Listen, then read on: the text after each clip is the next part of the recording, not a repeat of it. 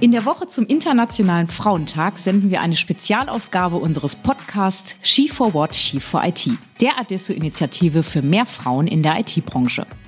Mein Name ist Christina Grassmann und starten möchte ich heute mit einem kleinen Zitat von Albert Einstein.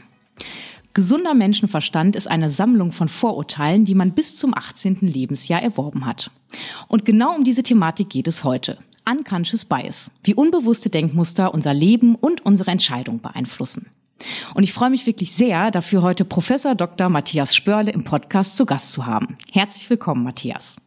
Ich freue mich hier zu sein. Dankeschön. Ähm, Professor Dr. Matthias Spörle ist Wirtschaftspsychologe, Professor an der Privatuniversität Schloss Seeburg und befasst sich in seiner Forschung mit dem Thema menschliche Entscheidungsprozesse in wirtschaftlichen Kontexten.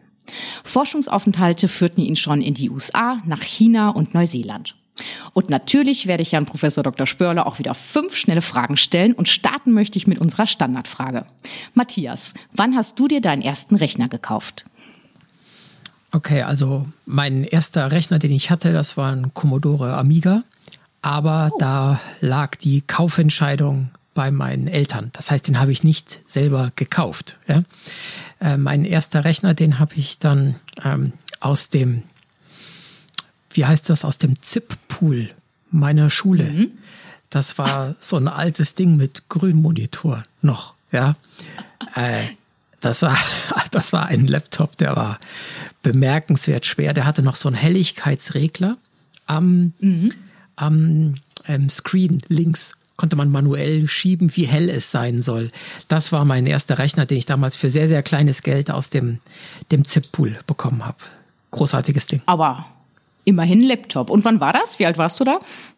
Oh, das war zehnte Klasse. Zehnte Klasse. Oh, nicht ja, schlecht. Zehnte Klasse war das, ja. Ja. Ach, schön. Genau, aber so ein Commodore finde ich auch cool. Also wenn du den, glaube ich, heute noch hättest, ähm, könnte man, glaube ich, gut ins Museum ausstellen. Ja, der war super. Der war super. Ich habe das total gerne gemacht. Äh, ja, war ein, ein tolles Ding. Ja. Sehr schön. Gut, kommen wir äh, zu unserer zweiten Frage. Das ist ein Thema, was du, glaube ich, ganz gut beantworten kannst. Was heißt eigentlich Unconscious Bias? Ja. Also ich zerlege das mal. Das wird jetzt hier sehr seziert. Ähm, Bias ist ein systematischer Fehler.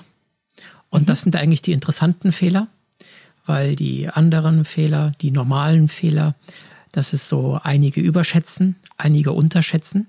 Und wenn man das dann aggregiert, über irgendeine Zentralfunktion, Mittelwert, Median, äh, Modalwert, was immer, dann ist eigentlich der Fehler ziemlich gut kontrolliert. Ja? Mhm. Deswegen sind das äh, eher die langweiligen Sachen, ne? Vorhersagefehler. Ne? Das kennt man ja auch, ne? wenn dann die Vorhersage in die Zukunft geht, dann wird dann dieses Konfidenzintervall immer größer nach mhm. oben und nach unten. Ganz interessant auch, aber jetzt nicht so spannend. Bei einem Bias ist der Fehler äh, übergreifend in eine Richtung gehend, überwiegend. Mhm. Das heißt, es ist eine Verzerrung in eine bestimmte Richtung. Beispielsweise bei sozialer Wahrnehmung mhm. ähm, schreiben wir attraktiven Personen eine höhere Glaubwürdigkeit zu. Im Schnitt. Es gibt auch mhm. Leute, die haben ähm, Negativitätsstereotypen gegenüber Attraktivität. Ähm, gibt es auch spezifische Kontexte dafür, aber im Großen und Ganzen gibt es dieses Stereotyp, dieses, diesen Bias, der ist in der Literatur genannt worden, what is beautiful is good. Mhm. Das heißt, wir haben alle eine Tendenz, äh, Menschen, die Attraktivitätskriterien erfüllen, eher zu glauben, eher zu folgen, Argumente, die die vorbringen, eher plausibel zu finden. Wir unterscheiden mhm. uns in dem Ausmaß, wie anfällig wir dafür sind aber von der Richtung geht's in dieselbe Richtung. Und das mhm. ist der Haken, weil man dann durch einen Durchschnitt, Durchschnittsbildung, nichts löst. Das ist der Haken, sozusagen. Mhm. Deswegen Bias. Und unconscious, das ist einfach ein bisschen unglücklich gewählt. Die Übersetzung ist ja dann teilweise auch einfach bewusstlos.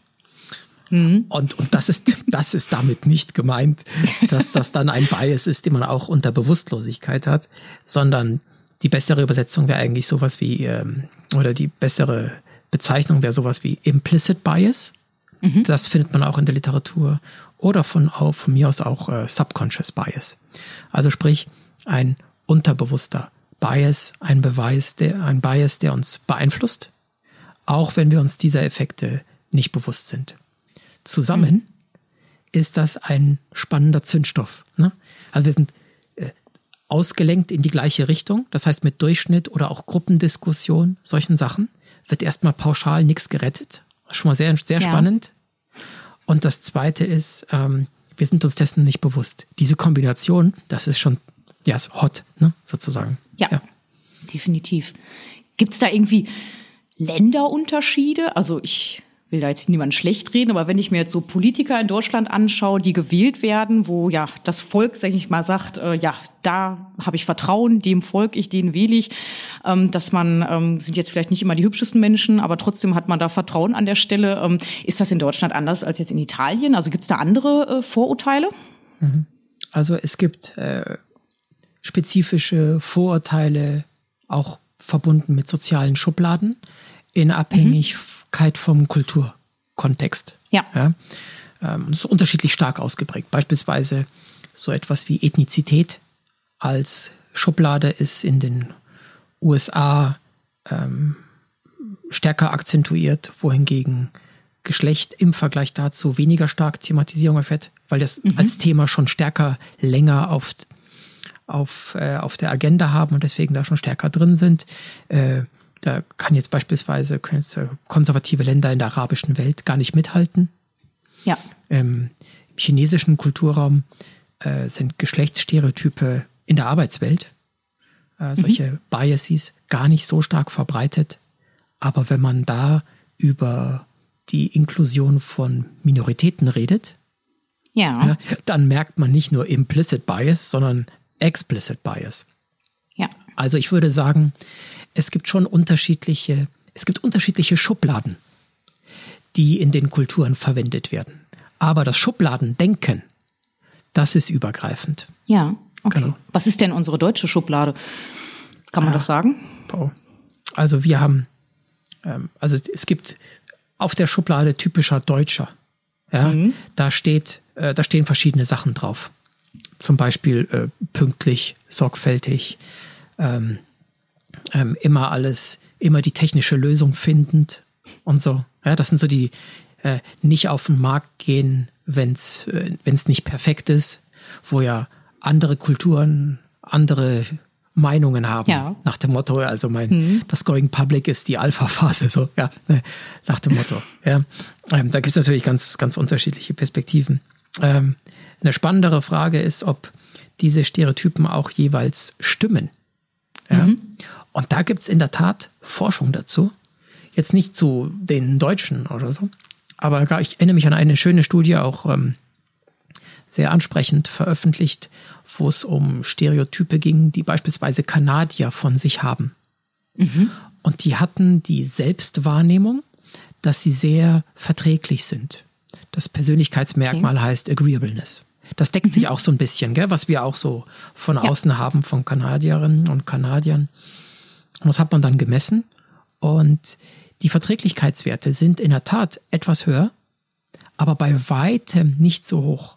Bei weitem ja. nicht so hoch, wie sie aus der Selbstsicht dargestellt wurden. Und das ist interessant. Ja. Äh, da kann man richtig falsch liegen, ja, was diese Stereotype anbelangt. Genau. Ja. ja. Ah, spannend. Jetzt habe ich schon ganz viele Zwischenfragen gestellt. Unsere dritte Frage ist eigentlich, ähm, ja, sind Unconscious Bias ein Grund dafür, dass Frauen in gewissen Positionen nicht genommen werden? Wir sind ja ja, ein Frauenpodcast, She for What, She for IT. Ja. Das ist natürlich eine Frage, die mich da einfach brennend interessieren würde. Absolut. Und äh, auch zu Recht. Genau. Mhm. Und die Antwort lautet erstmal ja. Das spielt eine Rolle. Genau. Jetzt darf man natürlich äh, nicht sagen, okay, das ist die einzige Rolle. Ist auch wissenschaftlich gesehen schwierig, wenn wir jetzt sagen würden, es ist die stärkste Rolle oder so. Das, da, das sind Fragen, darüber kann man jetzt trefflich diskutieren, abhängig mhm. davon, wie man jetzt Effektstärken bestimmt in Studien beispielsweise. Ich gebe dir noch gleich kurz vielleicht eine, eine Erläuterung dazu. Ähm, aber ja, es ist ohne Frage eine Mitursache. Auf der anderen mhm. Seite haben wir auch schon bereits in der Gesellschaft von Anfang an, auch bei frühen Sozialisationen, auch teilweise explizit unterschiedliche Karrierepfadaufgleisungen. Mhm. Das ist sicherlich eine Variable, die da auch eine Rolle spielt. Ganz ohne Frage. Ähm, und auf der anderen Seite haben wir, was Karrierefortschritt anbelangt, haben wir solche Leaky Pipeline Problematiken, mhm. dass bei bestimmten, ich nenne das so, das ist natürlich ein polemischer Begriff hier, aber bei bestimmten Sollbruchstellen wie Elternzeit oder so, ja. da haben wir einfach unterschiedliche Rückkehrwahrscheinlichkeiten für die beiden dominanten Geschlechter, über die wir jetzt mhm. üblicherweise die Vergleiche anstellen. Genau. Vielleicht noch eine kurze Anmerkung zur Stärke der Effekte. Ähm, solche Präferenzen basierend auf Geschlecht oder Attraktivität oder Hautfarbe, das sind in den Forschungsarbeiten oft keine riesigen Effekte. Okay. Ja? Aber sie sind, also erstens, erstes Aber, äh, sie sind jenseits von Zufall. Ne? Mhm. Äh, das wissen ja diejenigen von uns, die auch so ein bisschen wissenschaftlich sozialisiert sind. Signifikant ist nicht dasselbe wie in der Alltagssprache. Ne? Wenn in der Alltagssprache, mhm. wenn es da heißt signifikant, dann heißt das bedeutsam. Ja. In, der, in der Wissenschaft heißt signifikant nicht mit Zufall zu erklären.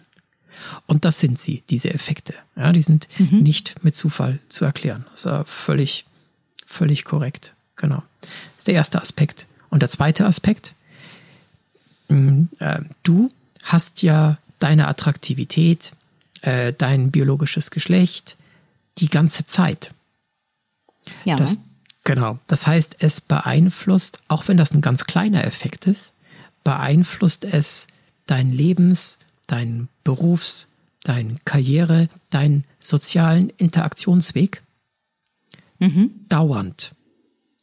Und das wird gerne vergessen. Ja, und dann können sich auch ganz kleine Unterschiede, ganz kleine Bevorzugungen, ganz kleine Benachteiligungen, die können sich dann bemerkenswert aufaddieren. Ja? Mhm. Stell dir zwei Autos vor, die an einer Stelle losfahren und bei einem ist der Haltewinkel des Lenkrads, keine Ahnung, 27 Grad und beim mhm. anderen 27,1 Grad. Zehn Meter später ist da nicht der leiseste Unterschied. Ne? Aber ein paar Kilometer später kann man die Autos gar nicht mehr zusammen erkennen. Ja? Finde ich spannend. Also ja. heißt, wenn ich der gleiche Mensch wäre, ähm, aber jetzt im Körper eines Mannes, ähm, aber jetzt sag mal, als ich die gleichen Station gewählt hätte, Studium an der FH Dortmund, ähm, danach mein erster Arbeitgeber, wäre mein Weg wahrscheinlich trotzdem anders verlaufen, auch wenn ich vielleicht erstmal die gleichen Entscheidungen getroffen hätte. Ja, Genau, ist die Frage, ob du, wenn du Mann gewesen wärst, die gleichen Entscheidungen getroffen hättest. Weil es gibt ja Geschlechtsunterschiede, ja. Beispielsweise haben wir insgesamt im Gesamtschnitt bei Männern eine höhere soziale Dominanzorientierung. Insgesamt mhm. Ceteris Paribus und so weiter. Aber wenn man jetzt sagen würde, du hättest das exakt gleiche Persönlichkeitsprofil, exakt gleich. Ja. Ähm, wie du es jetzt hast und wärst aber im Körper eines Mannes, hättest aber nicht zugleich irgendwelche anderen ja, Misfit-Wahrnehmungskosten, sondern alles wäre mhm. genau gleich, äh, dann wäre es möglich, dass du aufgrund von kleinen, aber wiederholten sozialen Labelings woanders stehen würdest. Ja. Das finde ich spannend. Ja, das ist sehr spannend. Ich spannend. Ja, definitiv. Gibt ja dieses, gibt dieses schöne Zitat, ich ist ein anderer. Ähm, wir definieren uns ja auch sehr stark durch die Rückmeldung die wir von anderen bekommen. Das darf man auch nicht vergessen. Ja? Absolut. genau, genau. Ich, äh, also schön, dass du das sagst mit dem Absolut, weil äh, wir beide sind jetzt groß geworden in einer individualistischen Kultur und die betont immer sehr stark das Ichling sein. Genau. Mhm. Aber der soziale Spiegel ist ja die Sozialisation, die wir erfahren. Ja? Und viele Aspekte, die uns ausmachen, die bekommen wir ja erst durch das soziale Feedback von anderen. Ja, ja. genau, exakt. Ja.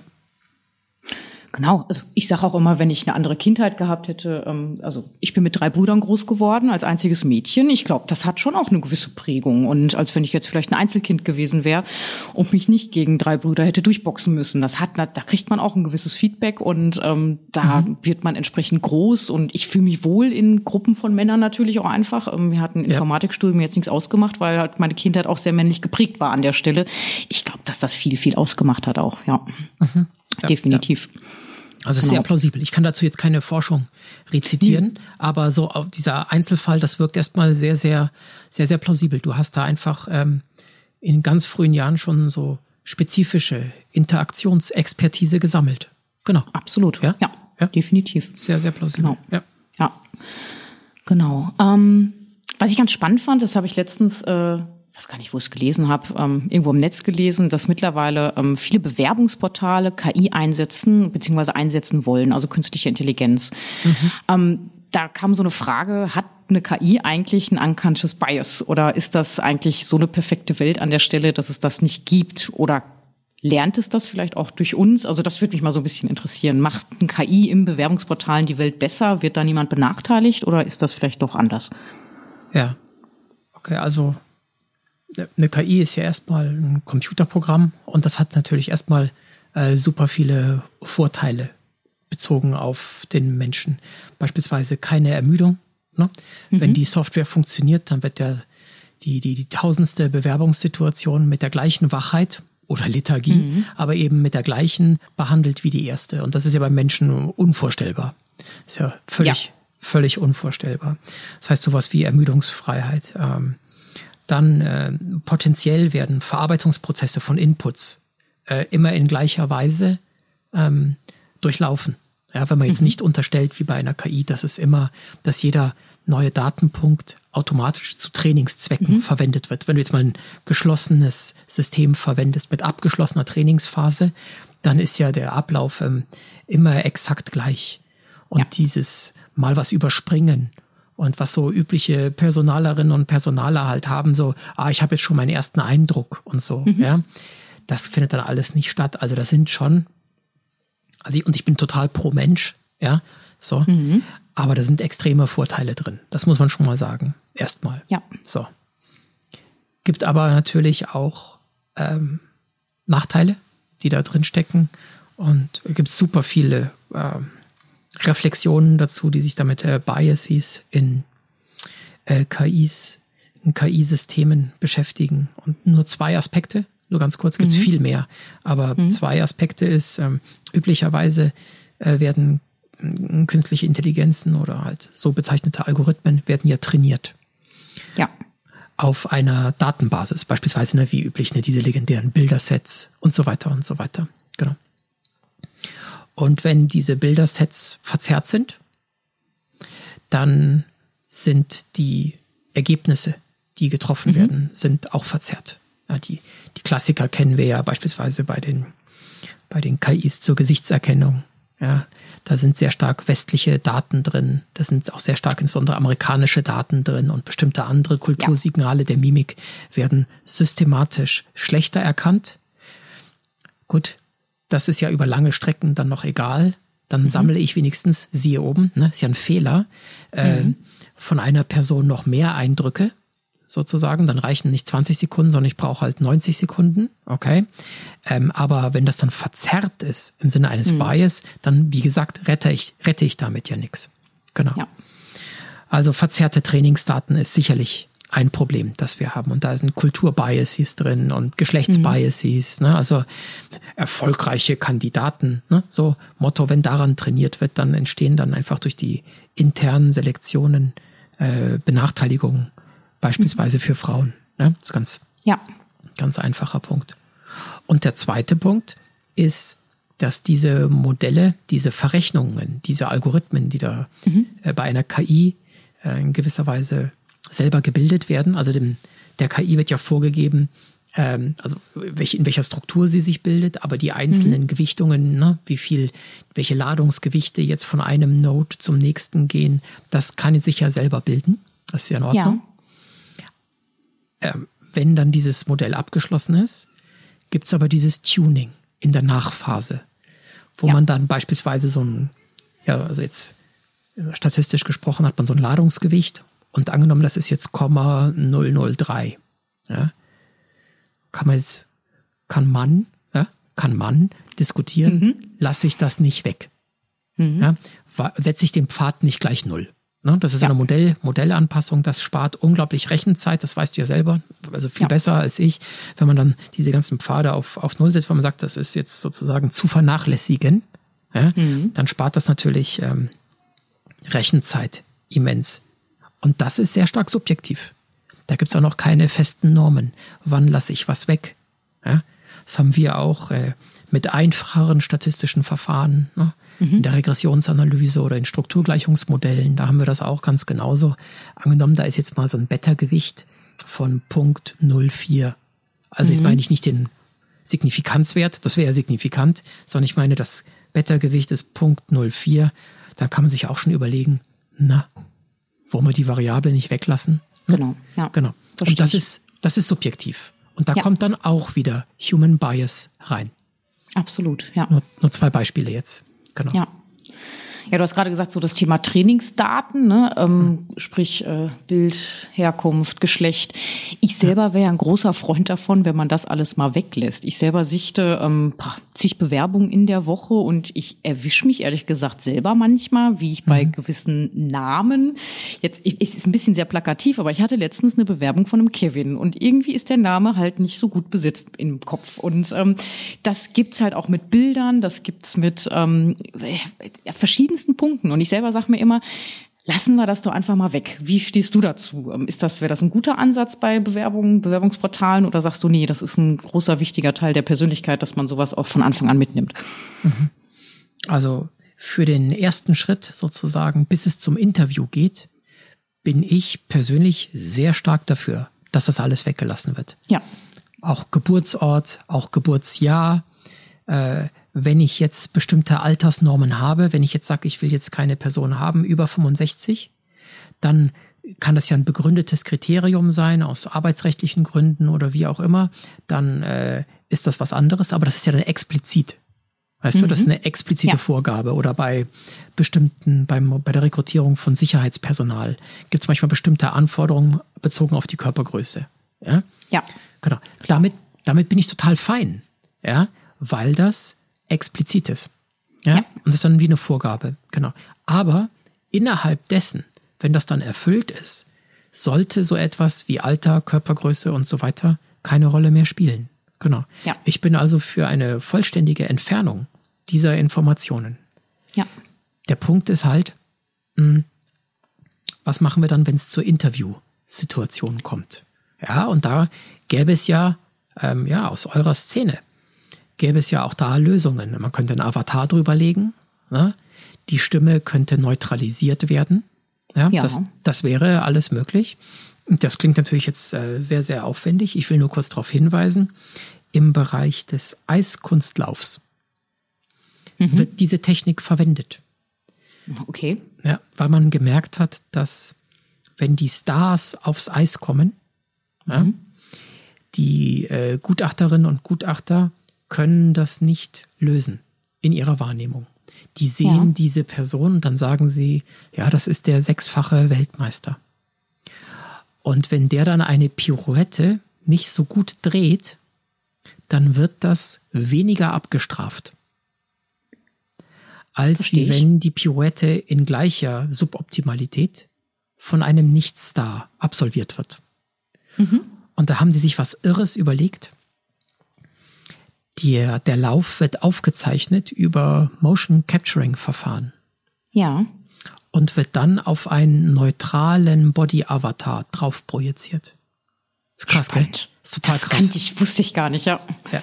Und dann sehen die eben nicht den Weltmeister, die Weltmeisterin, sondern die sehen einen äh, blauen, eben in der Körperform stets gleichen Avatar, der dann die Schwünge, Pirouetten, und äh, die, den äh, doppelten Rittberger oder was auch immer eben dann fabriziert. Und das ist total interessant, ja. Aber es ist halt Mordsaufwand, ne? Also erstmal jetzt noch, ja.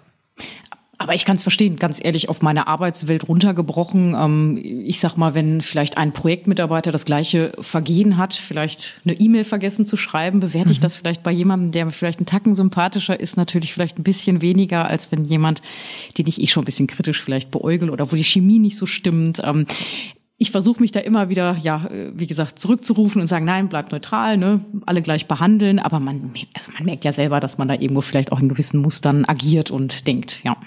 Absolut, absolut. Also ja. dieses Schubladendenken, das ist ähm, ganz allgemein verbreitet. Ja, das, ja, das ist so. Verstehe ich.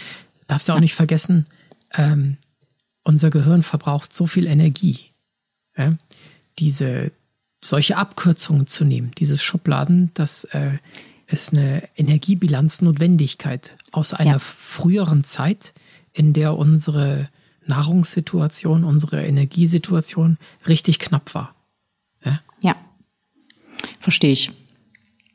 Ich glaube, du hattest auch mal so einen gesagt, Satz gesagt, wie unser, das, unser Hirn irgendwie ständig in so einem Stromsparmodus ist und wir ja gar nicht die komplette ähm, ja, Bandbreite ausnutzen an der Stelle. Ne? Fand genau, also das, was ich total sympathisch finde am Menschen ist, dass wir anders könnten.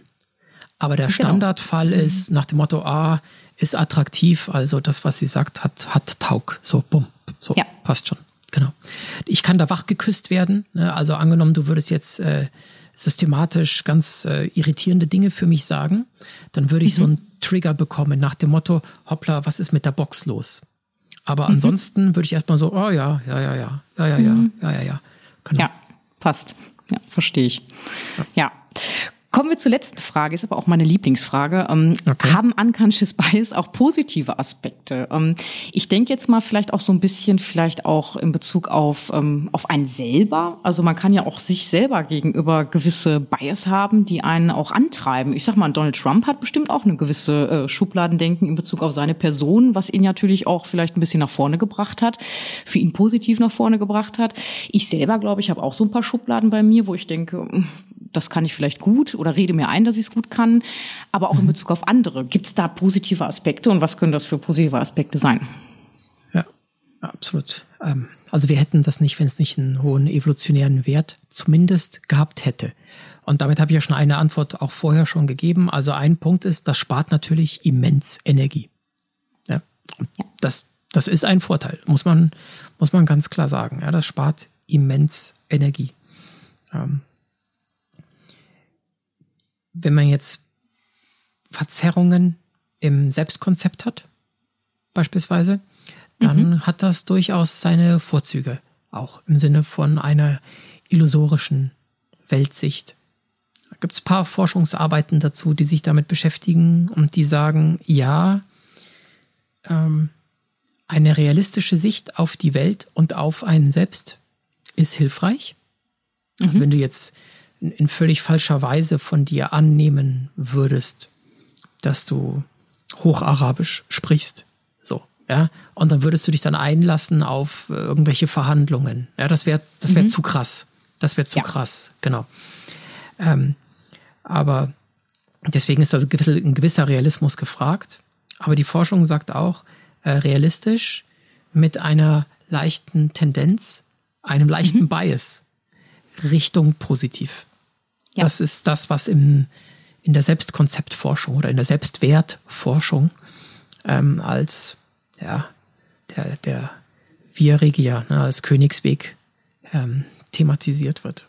Und da mhm. ist sicherlich auch was, was, was Positives dran.